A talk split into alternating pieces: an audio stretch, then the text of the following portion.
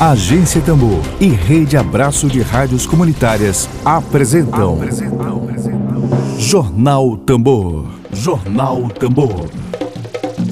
Comunicação livre, popular e comunitária. Está no ar Jornal Tambor. Jornal Tambor. Bom dia, bom dia. Todos com muita fé, Hoje é quarta-feira, dia 24 de março de 2021. Está no ar o jornal produzido pela agência Tambor, essa agência de comunicação comprometida com o interesse público, esse coletivo de comunicação em defesa da educação, em defesa da democracia, em defesa da saúde, em defesa, defesa dos povos e comunidades tradicionais do Maranhão. Bom dia para você. Vamos aos destaques de hoje.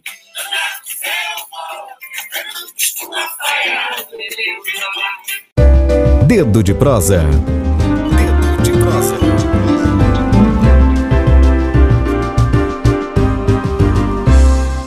Bom, nesta quarta-feira, dia 24 de março, a gente tem um imenso prazer aqui de receber duas educadoras. Eu estou aqui com a educadora doutora em filosofia e história da educação. Ela também é pesquisadora e fundadora do grupo de estudos e pesquisas em História, Sociedade e Educação no Brasil, com a professora Maria de Fátima Félix Rosar. Bom dia, professora. Você me ouve bem? Bom dia, Lívia. Eu, eu escuto muito bem. Flávia. Você me escuta bem? Bem, bem. Eu sou a Flávia, a Lívia é quem está comandando essa operação técnica nos bastidores. Mas muito prazer, eu sou Flávia Regina, tá certo? É um prazer recebê-la, professora. E também participa conosco a professora da Universidade Federal do Maranhão, que também é pesquisadora do grupo de estudos e pesquisas em História, Sociedade e Educação no Brasil e militante do movimento sindical e de educação popular, a Lucelma Braga. Lucelma, seja muito bem-vinda aqui à Agência Tambor. Não estou te ouvindo. Acho que é, o, é só clicar aqui no microfone. Isso. Obrigada. Bom dia. É, obrigada, Flávia. E é isso. A gente é um prazer estar aqui agora conversando com vocês nesse dedo de prosa com a participação de outros professores, pelo que você disse. Sim, já tem o Márcio Baima já está dizendo aqui não dá para perder o dedo de prosa de hoje. Muita gente já muito aqui na audiência. Bom, é, a gente conversa agora com as duas pesquisadoras, professoras, especialistas em educação, sobre o ciclo de debates da luta em defesa da educação pública que acontece a partir de hoje e até o dia 30, e vai até o dia 30 de junho deste ano, claro, de modo online, mas, sobretudo, a gente vai conversar de educação, educação pública, é, claro que essa é a nossa, uma das nossas principais bandeiras na linha editorial aqui da Agência Tambor. Eu começo com as duas professoras, Lucelma, e professora Maria de Fátima, é, a educação brasileira é, é, é, intrigante, a gente que vem acompanhando esses dados há muitos anos, mas fazendo uma pequena provocação, professora, professora Maria de Fátima e Luciano, o Brasil, ele é pobre porque ele tem baixos índices de escolaridade, ou esses baixos índices de escolaridade, eles caracterizam e evidenciam a pobreza brasileira. A pobreza do, do ponto de vista social, claro, e do ponto de vista até das políticas públicas ao longo da nossa história. Começo fazendo essa pequena provocação, essa relação entre pobreza e escolaridade. Professora, pode, professora Maria de Fátima pode começar e a Lucelma pode também complementar. Bom dia, Flávia. Eu já estive com você em outra ocasião. Me desculpe, eu vi no chat escrito livre e acabei trocando o seu nome. Às Mas vezes é um me chamam de Rejane, Rejane Galeno, é que eu sou Flávia Regina, não tem problema, isso faz parte aqui. A gente vive na hiperinformação, a minha área hoje estuda a hiperinformação, a gente vive, mas Seria essa a pergunta, professora, provoca essa provocaçãozinha. O Brasil é pobre porque tem baixos índices de escolaridade, ou esses baixos índices de escolaridade revelam a pobreza brasileira? Sim, antes de começar a refletir junto com a Lucelma e você e os ouvintes da Rádio Tambor, eu queria lhe agradecer por essa oportunidade e dizer que é, nós reconhecemos a Agência Tambor como um canal de comunicação absolutamente essencial para os movimentos sociais, para os movimentos sindicais, para a defesa dos direitos humanos na cidade de São Luís. Muito bem. É, eu diria para você, Flávia, que as duas colocações elas têm uma interação. Né? Na realidade, a condição de pobreza e de desigualdade que se instalou no país desde os tempos mais remotos, né? desde a época da colônia, depois em todas as fases né, do desenvolvimento do capitalismo no Brasil, definiram, claro, né, uma condição de precariedade estrutural na educação pública no Brasil. E, claro, se nós temos uma população que tem baixos índices de escolaridade, se nós temos ainda mais de 12 milhões de analfabetos, a situação vai se colocando como é, é uma situação circular, é? que renova a condição de reprodução do sistema político, do sistema econômico do país.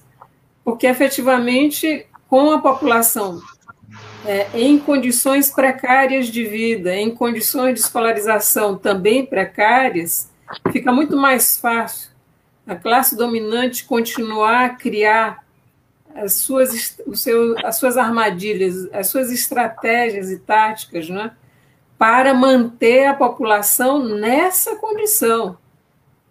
Porque essa condição de pobreza e a condição de falta de escolarização avançada reforça, é, no nível da classe dominada, a dependência, a subordinação, a subalternização. É claro que nós não temos todas as classes trabalhadoras subordinadas desse modo à classe dominante. Mas se nós é, refletirmos sobre o resultado da última eleição, que por infelicidade colocou na direção do país essa criatura né, que adotou como política principal realizar o ataque à população brasileira né, por meio dessa pandemia instalada, né, portanto, realizando a sua política predominante, né, que é, é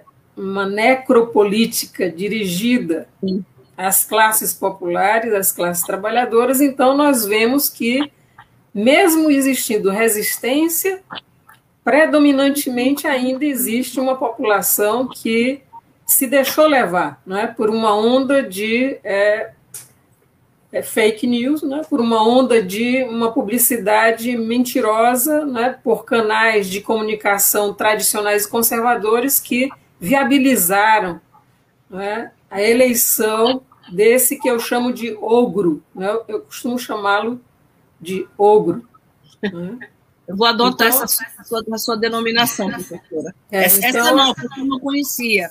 É, ele é um ogro para mim, né? ele é um ogro, verdadeiramente e ele está justamente definindo nesse cenário a condição que temos com os dados que você acabou de atualizar né, aos ouvintes e a mim também, fazendo com que o país seja é, praticamente o que tem maior número de óbitos diários no mundo. Né? E quando ele se refere à quinta posição do país em termos de vacinação, ele deixou de considerar na conta que ele fez, aliás, ele não deve ser mesmo muito é, aprumado em termos de desenvolvimento cognitivo, intelectual, mas ele deixou de dizer que esse dado era em relação a, aos que já se vacinaram, no percentual dos que deveriam, mas não em relação à população. Em relação à população, o país está na posição, se eu não me engano, de 75 quinto, é, né? Exato, é. É. Exatamente. Está em lugar. É, então é, a situação é essa. Corrigindo, sexagésimo. Atrás até da Argentina. Até, até da Argentina. Isso. Então é isso. Eu acho que a Lucelma vai complementar essa reflexão, né? vai colocar mais dados para nós continuarmos essa conversa. A professora Lucel, uma pergunta é a mesma, mas lembrando que ela tem uma, um trabalho, uma pesquisa sobre a luta em defesa da educação pública um período compreendido entre 80 e 2000. Daqui a pouco a gente pergunta sobre essa obra dela. Então, professora Lucelma, a, sobre a pobreza e o Brasil, né? A pergunta que ele faz seria essa mesma, assim, o Brasil é pobre porque tem baixos índices, vergonhosos índices de escolaridade, ou esse, essa, esses índices de escolaridade revelam a pobreza brasileira, inclusive a pobreza daqueles dirigentes. Das elites, né? Das elites, é, condutoras. É, bom, das políticas públicas. A, é, a sua pergunta e a, e a, resposta inicial de Fátima, elas me remeteram a uma passagem do Darcy Ribeiro, né, que ele dizia que a crise no Brasil ela não é crise, ela é projeto. É um projeto das, das classes dominantes nesse sentido mesmo, né, de é, através da educação e de todas as outras dimensões, retroalimentar, né, como a Fátima coloca, retro, um, uma dimensão retroalimenta a outra, né, e aí esse processo de reprodução da sociedade, nos termos que nós temos, tem justamente se dado historicamente, né, se a gente pensar na ideia, por exemplo, de crise da escola pública ou da educação pública, né, no Brasil, ela, ela remete à história, ao, ao a história né, da educação desde a colônia, como a Fátima contou, passando pelo Império, Primeira República, o século XX inteiro, né? A, a, a obra né, que a gente está publicando, que é resultado da minha investigação durante o doutorado, que estuda a luta em defesa da escola pública, ela também uhum. traz alguns elementos para a gente pensar isso. Né? A, a ideia, né, justamente o que, o que me motivou a, a, além de pensar os dilemas do próprio movimento de luta, foi também refletir sobre essa situação desconcertante, Flávia, que você aponta, que é a gente chegar no século XXI e a educação brasileira, assim como outras frentes, estarem na condição que está, né? É, então, esse elemento foi um elemento muito interessante, inclusive atrás, né, é, de vários países, uhum. como a Argentina, como tantos outros países aqui muito, muito próximos de nós geograficamente, mas também do ponto de vista do desenvolvimento. Né? O que, que explica essa situação desconcertante que o Brasil tem, que nunca, é, mesmo com todo o esforço, inclusive né, dos setores de luta em defesa da escola pública, nós nunca conseguimos é, consolidar um sistema nacional de educação capaz de atender né, a maior parte da população aliás, a maior parte não, a população brasileira como um todo, em todos os níveis e modalidades, etc. Então, a, a, a ideia né, que a gente tentou é, é, pensar e, e, traz no livro é justamente pensar a relação disso tudo com é, a natureza, né, a particularidade do capitalismo brasileiro na, na condição de capitalismo periférico e dependente. Né? Então, eu acho que um elemento que poderia ajudar essa sua a pensar essa sua pergunta é, é, é pensar o Brasil a partir da condição é, de capitalismo dependente que né, é, não, não, não demanda educação pública e gratuita do ponto de vista né, que a gente defende da consolidação de um sistema nacional de educação e que se retroalimenta com a educação nos termos em que ela é oferecida, né? essa condição ela, ela é uma condição de, de, de retroalimentação permanente. Então, por isso mesmo que é, o, o, Florestan Fernandes, que me inspirou muito na, na, na produção do, desse, desse, trabalho, né, ele dizia, é necessário cortar o nó górdio, né? E o nó górdio passa por isso também. Essa relação de, de dependência que o Brasil né, é, é, vive na, em relação aos países do, de capitalismo, do capitalismo capitalismo central, né, nos coloca, nos situa nessa situação é, histórica e que só cortando esse nó górdio a gente consegue criar um, como ele dizia, um outro ponto de partida, né? Eu falei professora, mas a, a eu falei professora, eu te chamei de professora. Ainda ou é só docente, pesquisadora? Sou professora, sou professora, professora do campus de Chapadinha, isso. Chapadinha, pronto, tá isso. certo.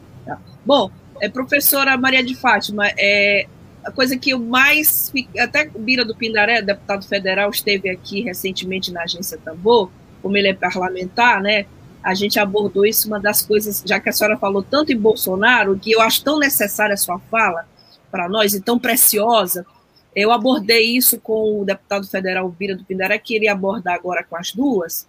A coisa mais gritante desses tempos atuais é o orçamento de 2021 do governo Bolsonaro. A gente tem um orçamento do Ministério da Defesa que é superior ao orçamento do Ministério da Educação. O Ministério da Defesa tem 50 bilhões, 50,7 bilhões para gastar em 2021 e a educação brasileira tem 48,5 bilhões, 2 bilhões a menos que o orçamento da defesa.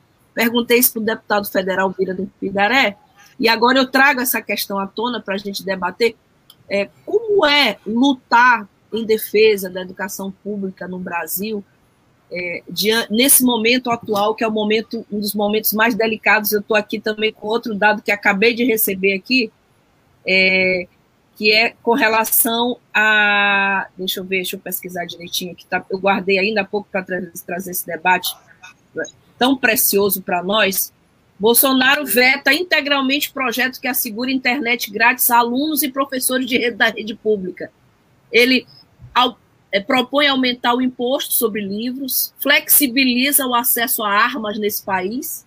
A gente está com um país aqui que a, a, a mídia ninja está aqui colocando aqui que nós temos hoje um, ó, o orçamento dos militares, 22% do. do é, bom, eu não vou dar a palestra, a palestra de vocês, a entrevista de vocês, mas eu queria, eu queria lhe perguntar é, como é lutar pela defesa da educação pública, há uma a luta pela educação pública, pela defesa da educação pública, segundo a pesquisa da professora Lucelma, é uma luta que já vem de várias décadas. Mas nesse período histórico atual, há uma, uma especificidade maior em lutar pela educação pública diante desses dados. Ministério da Defesa com orçamento maior que a educação, imposto para livro didático, veto a projetos de internet, de acesso à internet para estudantes. Como é lutar pela, pela defesa da educação pública nesse momento atual? Então, Flávia, é, eu e a Lucelma temos a, a a prática dessa luta já, não é? Muito tempo. Analisada durante décadas, não é? Eu, eu, eu muito mais décadas do que ela, porque ela é uma jovem Sim. pesquisadora, não é?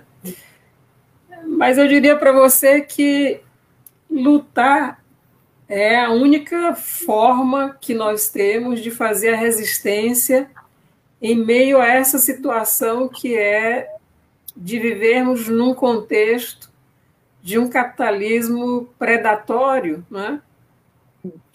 e no caso do Brasil, ainda mais selvagem, porque nós não conseguimos estabelecer aqui as condições mínimas de materialização dos direitos humanos básicos.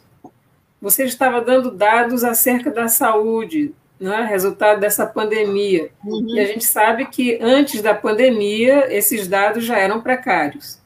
Então, eu Sim. diria para você: educação e saúde, saúde e educação, bens inalienáveis, uhum. eles definem a condição de vida do ser humano, tanto física, né, como a condição de desenvolvimento humano, do ponto de vista intelectual, do ponto de vista cognitivo, enfim, em todas as dimensões.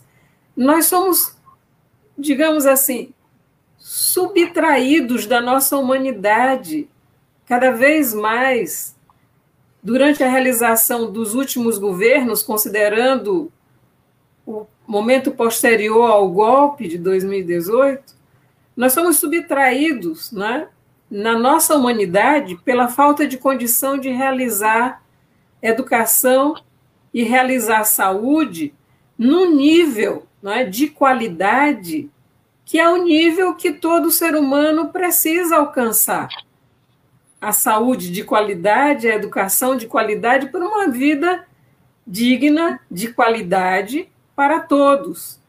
Então, enfrentar esse Estado, que nesse momento assume um caráter não é, de um Estado capitalista realizando uma política neoliberal sob uma forma autoritária, ditatorial, é? é para os educadores, é para todos os militantes de todas as áreas, né? um compromisso é, que tem que ser realizado sem trégua, né?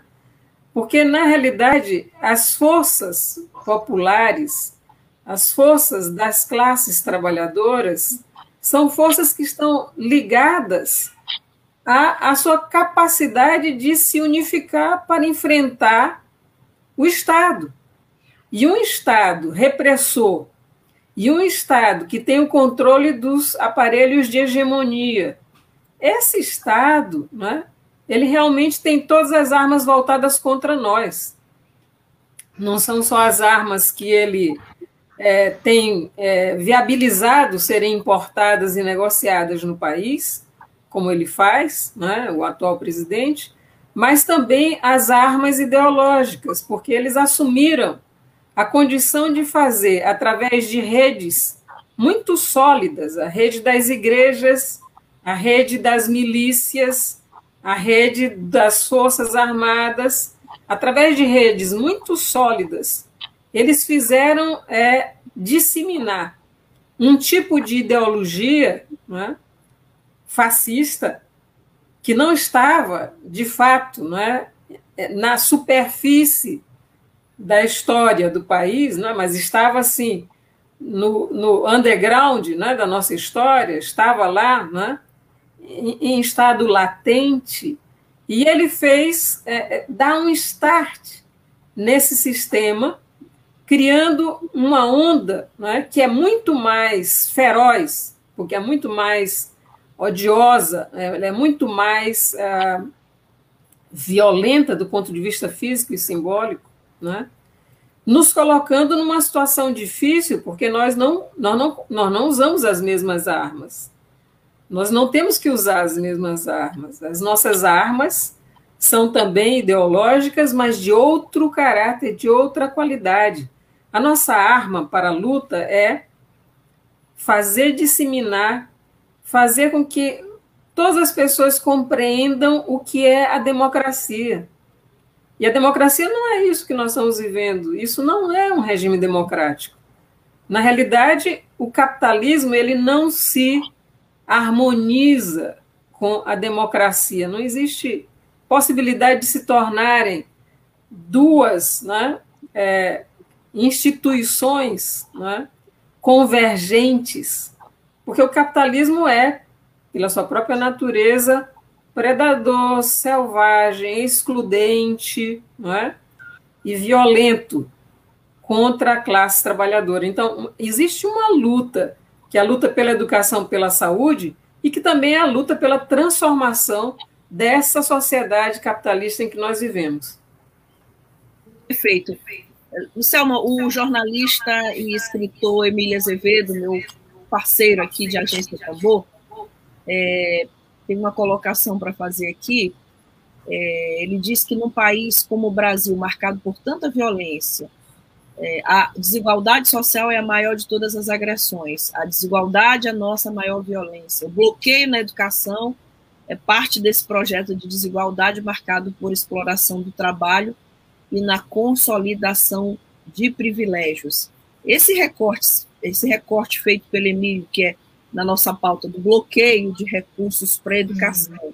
De que forma que a gente pode é, converter isso em um como conteúdo que as pessoas tenham um pouco mais de consciência de que é mais do que um bloqueio na educação, mais do que um corte na educação. É, um, é parte de um projeto, como diz o Emílio aqui, é parte de um projeto de desigualdade. De que forma, na tua opinião, a gente pode converter esse, esse, esse tema em um assunto mais trazendo a população mais para essa luta, convocando mais para essa luta? Bom, eu acho que é, em várias frentes, né? A gente, é, a Fátima traz uma, um elemento que eu tenho acordo que é, né? Nós estamos diante de uma situação histórica muito complexa, né? Que, que demanda de nós uma luta ainda mais renhida contra a situação que a gente está vivendo. Então, nesse momento histórico, né, eu diria, e também nos, se você, a gente for pensar, por exemplo, é, os ciclos de luta, né? Eu fiz um estudo de um ciclo de luta. Os ciclos de lutas que a história né, trouxe, produziu, realizou, ele também nos ensina isso, né? A, a, luta ela precisa, ela precisa se dar em várias frentes, né? E, por exemplo, eh, no âmbito da escola, né, a relação que o professor pode estabelecer com o aluno no sentido de um processo de formação mais crítica, é uma, sem sombra de dúvida, uma dessas frentes, né? Insuficiente do, ponto, né, do meu ponto de vista. Eu acho que é, é, é central, é fundamental, mas ser professor no Brasil nos remete a realizar a luta dentro e fora da escola né, dentro e fora das instituições, portanto. O parlamento também é um, um, um campo dessa luta, né? É, sem sombra de dúvida, é uma frente fundamental, mas também insuficiente. Então, eu, eu diria que é, para desatar esse. O, o, Emílio trouxe o nó górdio novamente, né? Para desatar é. esse nó górdio, que eu acho que é o tema central aqui, é, a gente vai precisar fazer essa luta nas diferentes frentes possíveis, né? Eu penso e de um modo e de um modo cada vez mais, é, Flávio, eu diria, é, compreendendo isso que a Fátima trouxe, que é compreender a especificidade do Estado, né?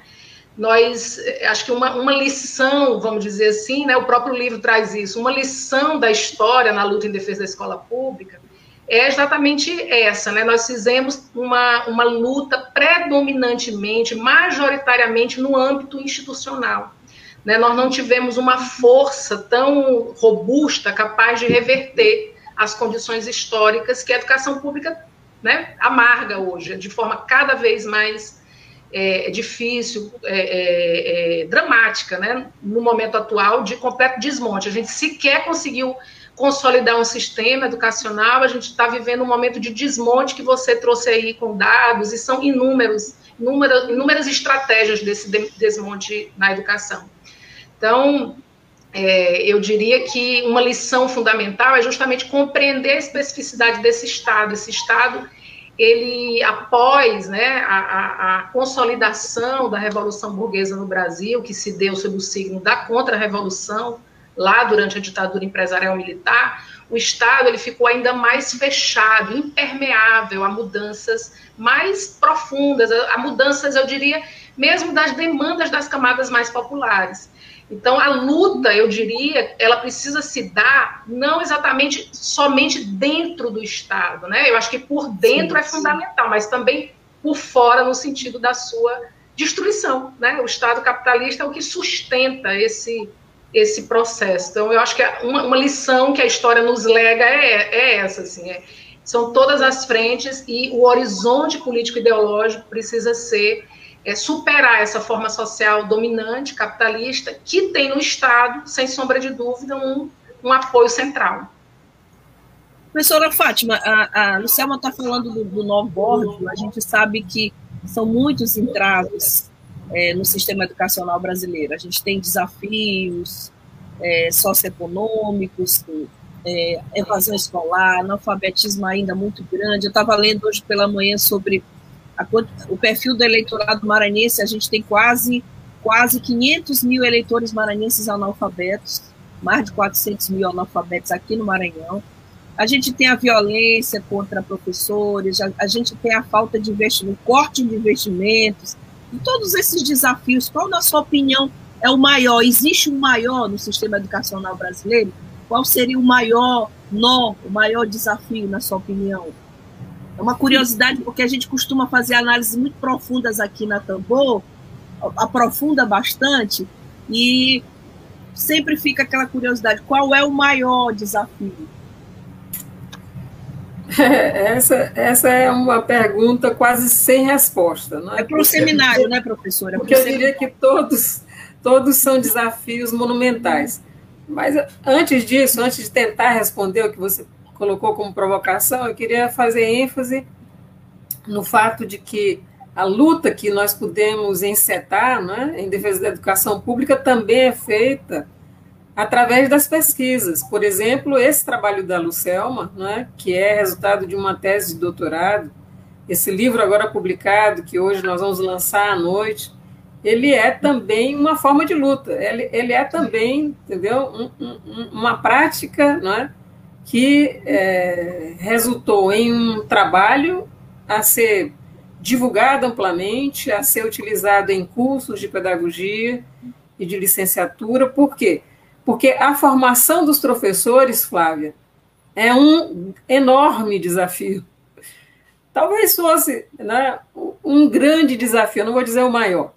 O maior desafio, na realidade, está na natureza do Estado, né, que, que é, opera, operacionaliza, materializa as políticas no Brasil. É, esse, esse, é o maior.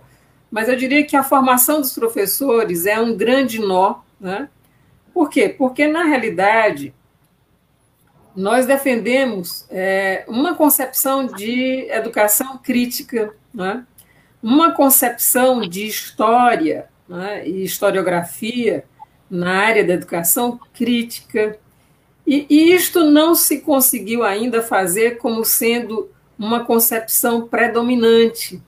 Não é. Mesmo estando no século XXI, a formação dos professores e, sobretudo agora que a formação dos professores ocorre predominantemente através de é, educação à distância, cursos oferecidos na modalidade EAD, a formação dos professores ainda é muito é, insuficiente para o enfrentamento teórico-metodológico dessa questão da educação no Brasil. Essa é uma outra pauta para a gente, a gente chamar novamente a professora Fátima e a professora Lucelma, né? Uhum. Muito importante essa pauta, muito importante.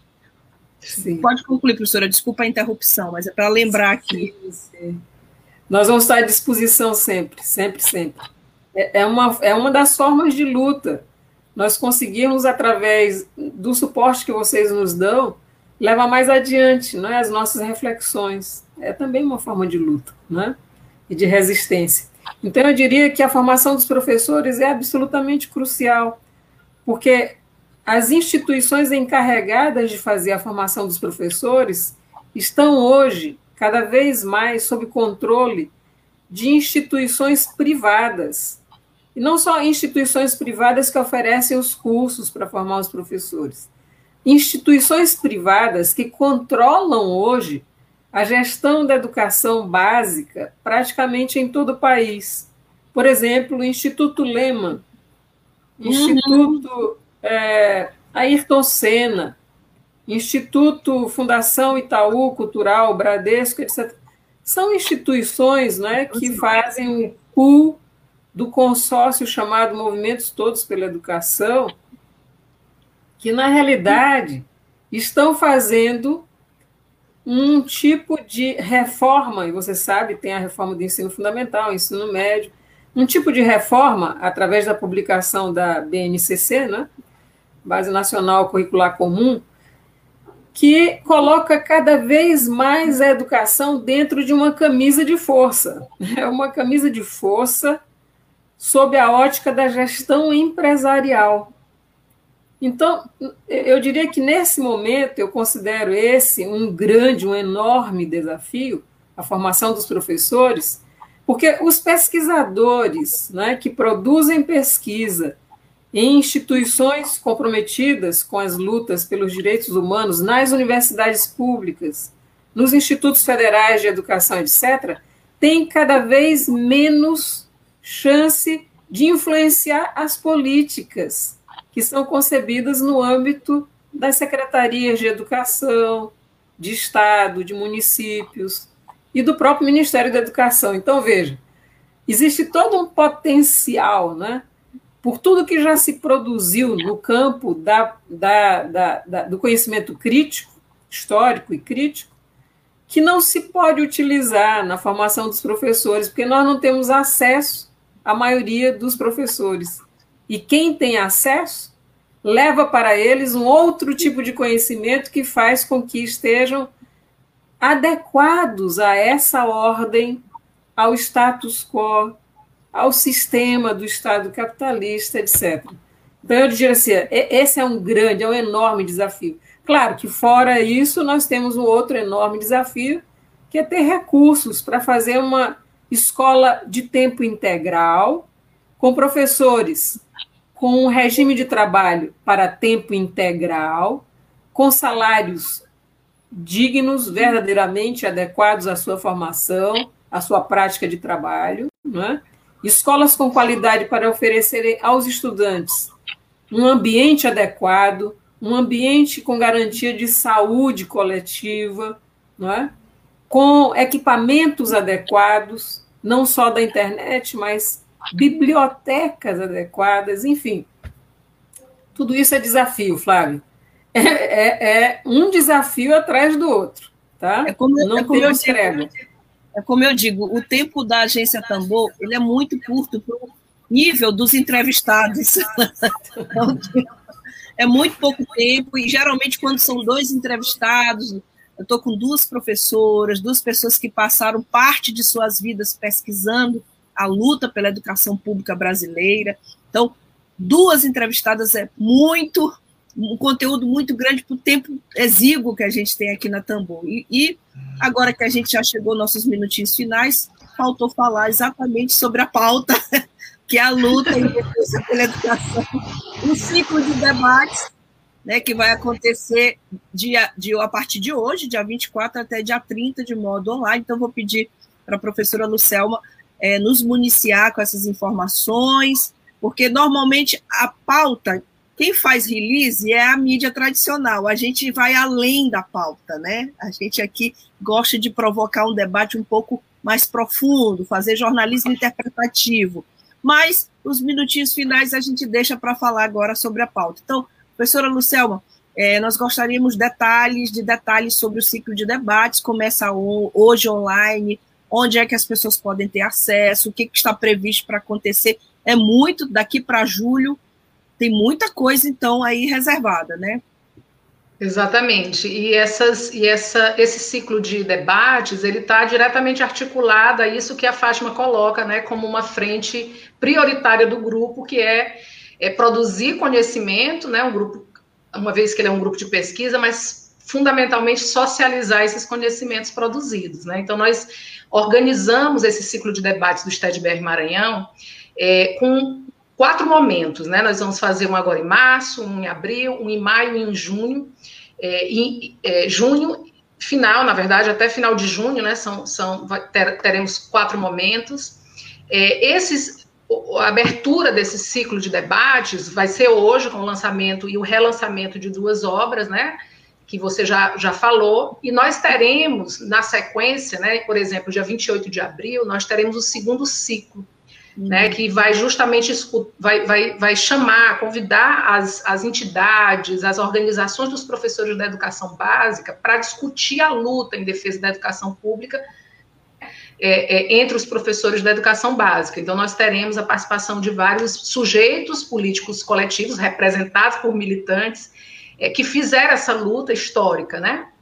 Então, acho que são, são debates e discussões muito importantes e que contribuem decisivamente para o processo de formação de professores, né? Também como, como, como uma dessas nossas pautas fundamentais. O nosso terceiro ciclo, nós vamos fazer um, uma discussão sobre é, a luta é, é, pela formação de educadores no Maranhão, né, levada a cabo por vários sujeitos políticos coletivos também, que fizeram historicamente essa luta, o CEP, que é o Centro de, de Ensino de Estudos Político-Pedagógicos, é, o STED-BR Maranhão, que já né, existe há cerca de, de, duas décadas e vem fazendo esse trabalho, e também a ASP, né, bastante é, empenhada historicamente na organização, na formação de educadores populares.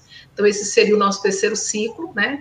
É, também contará com a participação desses sujeitos políticos coletivos. A ideia, é, Flávia, é a gente discutir como essa história, como, como que lições né, essa história nos lega, aprender com essa história, mas principalmente para a gente pensar a formação dos professores hoje, para a gente pensar a luta dos professores da educação, base, da, da educação básica hoje, também para nós pensarmos aquilo que é o tema do nosso quarto, quarto ciclo, que é, é, a atuação dos movimentos sindicais, né? de que modo os sindicatos é, puderam contribuir na sua, na sua atuação, tanto da educação básica, como do ensino profissional, como também do ensino superior. Né? Então, nós contaremos no último ciclo é, com a participação é, dos sujeitos políticos coletivos que fizeram essa luta histórica, representado por seus é, é, militantes, né? E discutiremos a atualidade né, dessa luta, que dilemas, que obstáculos elas têm hoje e né, de que modo, é, é, alicerçado nessa história, nós podemos organizar essa luta e enfrentar os desafios que nós né, apontamos aqui como sendo os desafios principais. São muitos, né? É difícil, como a Fátima coloca, eleger um, são muitos desafios, mas certamente, né?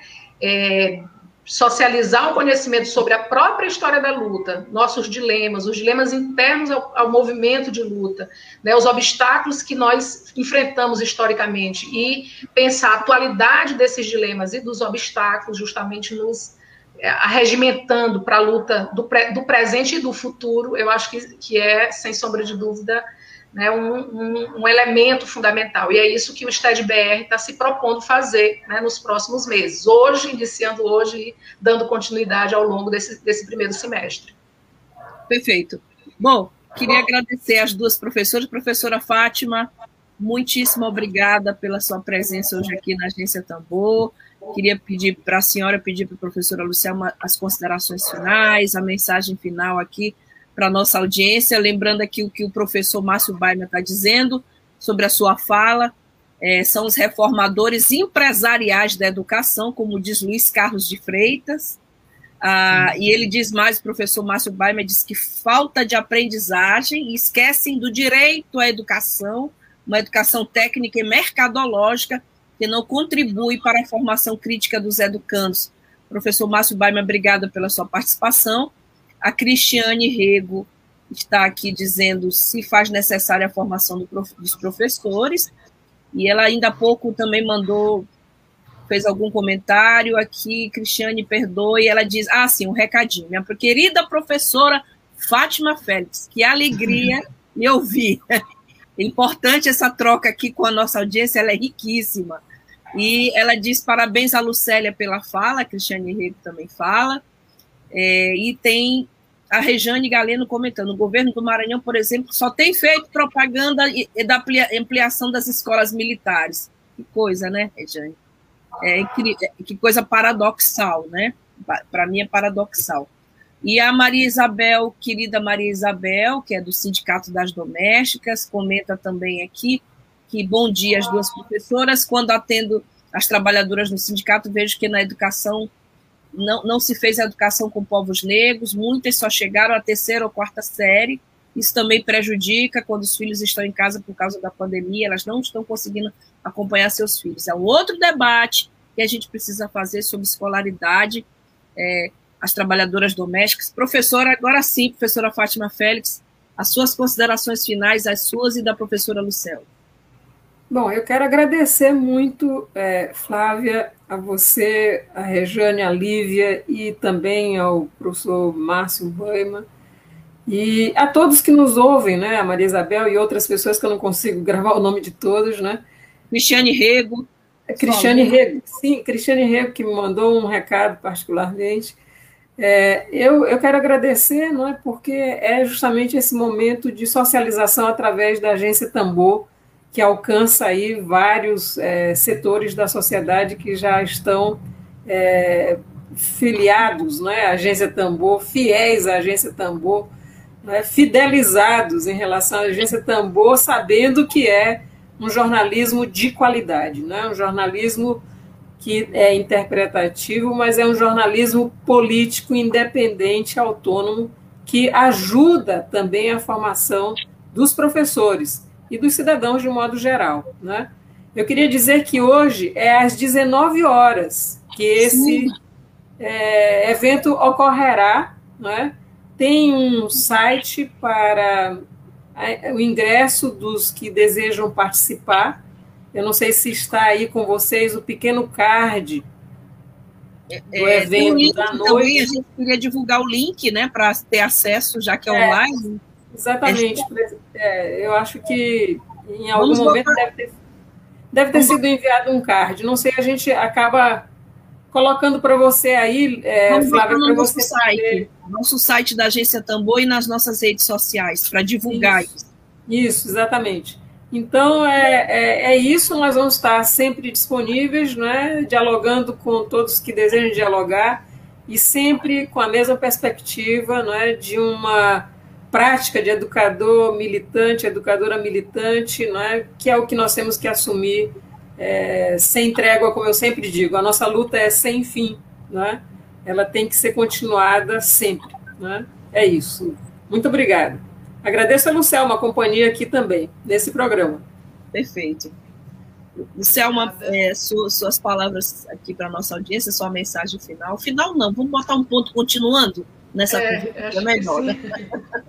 acho que sim, estou do mesmo modo, né, é, é, disponível para qualquer outro momento, será um prazer, assim como foi, está né, tá sendo esse momento de divulgação desse ciclo, né, é, Para nós é muito importante que esse ciclo se dê, né? Exatamente porque é a oportunidade que a gente está tendo e a Rádio Tambor contribuindo né, com essa oportunidade de socializar o conhecimento que nós produzimos. Nós estamos agora nos colocando né, para fazer uma, um outro ciclo de pesquisa, de investigações, que tem né, como tema o desmonte da educação pública. Certamente puderemos voltar aqui para falar um pouco sobre esse desmonte nas diferentes frentes. Uhum. Você citou algumas delas, né? A militarização, né? A própria. Tem, tem inúmeras, né? A, a, a, reforma empresarial da educação, nas suas diferentes dimensões, etc. Então, certamente, nós poderemos participar, estou super disponível, nós temos outros pesquisadores também que já estiveram aqui, a própria Lícia foi uma das que entrou em contato e que pôde é, é, é, ajudar a gente a construir esse momento, né, para o qual eu agradeço fortemente, né, e gostaria de poder realmente é, é, voltar para discutir temas e, enfim, dis, discutir a educação pública nessa perspectiva que nós, do grupo, né, trabalhamos, na perspectiva da construção de alternativas concretas, né, e de fortalecimento da, do caráter público da, e democrático e laico da educação. Perfeito. Nós agradecemos por essa entrevista e agradecemos já futuramente pela volta de vocês aqui, das professoras, professora Fátima Félix, professora Lucelma, é, a Maria Isabel, que nos acompanha pelo Facebook, diz parabéns à Rádio Tambor pelo tema importantíssimo para todos. O, Jean, o James Dean Bastos está lá no YouTube, cada um numa plataforma, dizendo parabéns à Agência Tambor por conduzir, por convidar duas educadoras e militantes competentes, engajadas, muito bom o debate. Nós também achamos, obrigada, James, James, James Dean. A Luciana Santos diz: bom dia, parabéns pela entrevista e pelo ciclo de debates, revigorando forças para a luta neste momento tão desagregador, né, Luciana? Fato. E o Kelé dizendo tambor ecoando a educação e formação política. É isso aí, a gente todo dia está rufando esse tambor aqui. O link, tem alguém me cobrando o link aqui?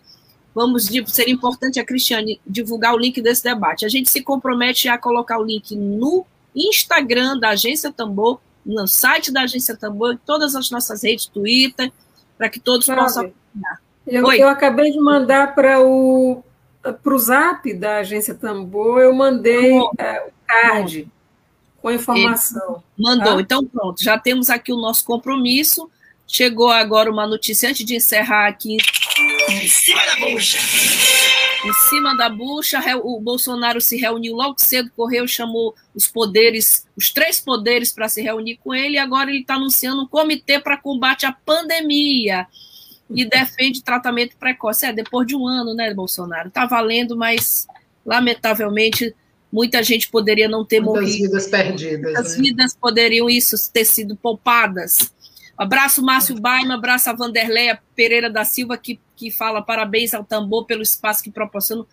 Professoras, uma ótima tarde para vocês, para nossa audiência carinhosa, para todos e para todas. A gente continua rufando esse tambor amanhã, de segunda a sexta. Vamos continuar tendo fé que tudo isso vai passar. Obrigada. Até, até amanhã. Tchau, obrigada. Tchau, tchau. Até Muito obrigada. Uma boa tarde para você. Tchau, tchau para todos.